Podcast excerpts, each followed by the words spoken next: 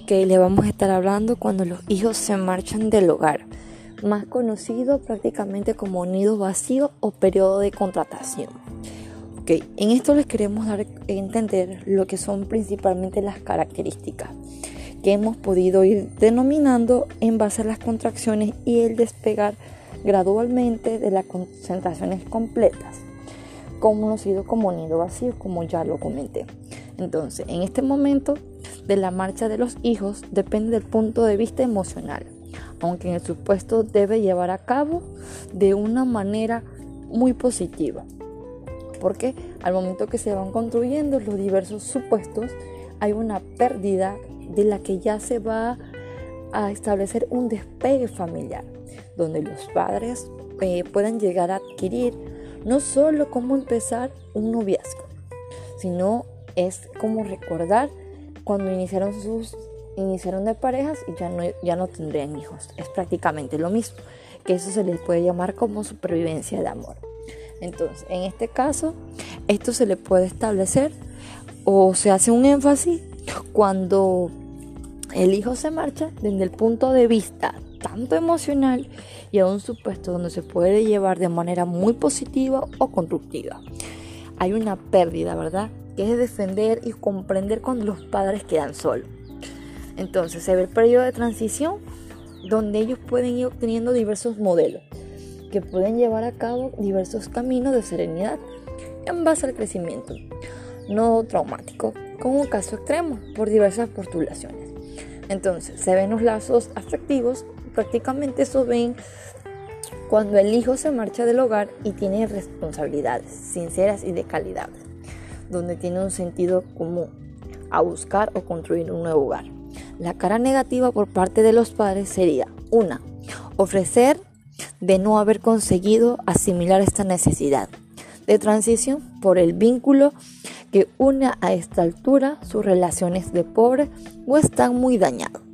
Sin embargo, también nosotros podemos observar lo que son las penas, miedos, caricias o signos que hemos podido afirmar en diversos lugares, donde se ve lo que es también una ausencia o crisis que se van presentando en base en el camino.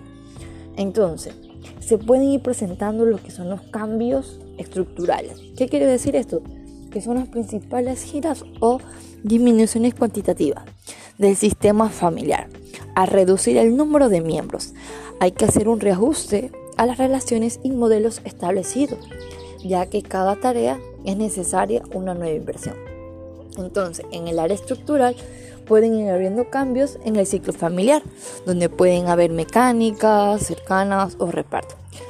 Entonces, el hijo sale del hogar, ocupa un lugar muy importante en este orden de las cosas, que pueden llevar a cabo los huecos que dejan o pueden eh, tener diversas amenazas que afectan la estructura familiar.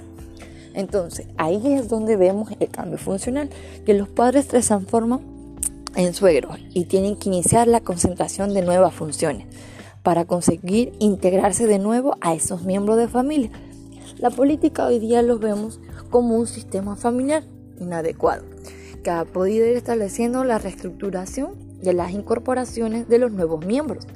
Entonces, cuando se ve el cambio de desarrollo, ahí establecemos lo que son los hijos que siguen pidiendo atención, afecto, cuidado y un tipo diferente de protección que ayude a estabilizar su madurez. Sin embargo, también tenemos que tomar en cuenta la pérdida una vez de los ritmos que difieren en otros ciclos vitales. También vemos las ventajas de los hijos, que es sobrevivir ellos mismos solos. Entonces se ven los inconvenientes que esto prácticamente atrapan el modelo familiar e incluso son sometidos como em, retomar su propia realidad, rituales, ¿verdad? Entonces se ven diversas, en diversas sociedades lo que es algunos casos nuevos con lanzamientos hacia una nueva costumbre o se puede decir con un nuevo objetivo. Entonces, si lo vemos por el objetivo terapéutico es ayudar a los padres a que pasen este trauma, ya que ellos estaban acostumbrados a tener a sus hijos diariamente y ya por el momento de que se tienen que retirar, ellos necesitan una ayuda tanto emocional como física, porque no están acostumbrados a tener a sus hijos lejos.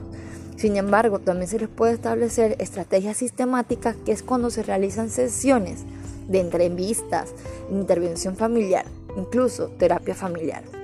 Estas actitudes pueden ser deducidas como algún tipo de reflexión e implicación a cabo, que se puede ayudar al niño en diversos fenómenos cuando tiene que abandonar el hogar. Es un fenómeno muy, muy dado siempre en toda la familia. Entonces tenemos que ayudar la influencia de la madre y de, de los padres a que tengan una nueva autonomía por la separación de sus hijos.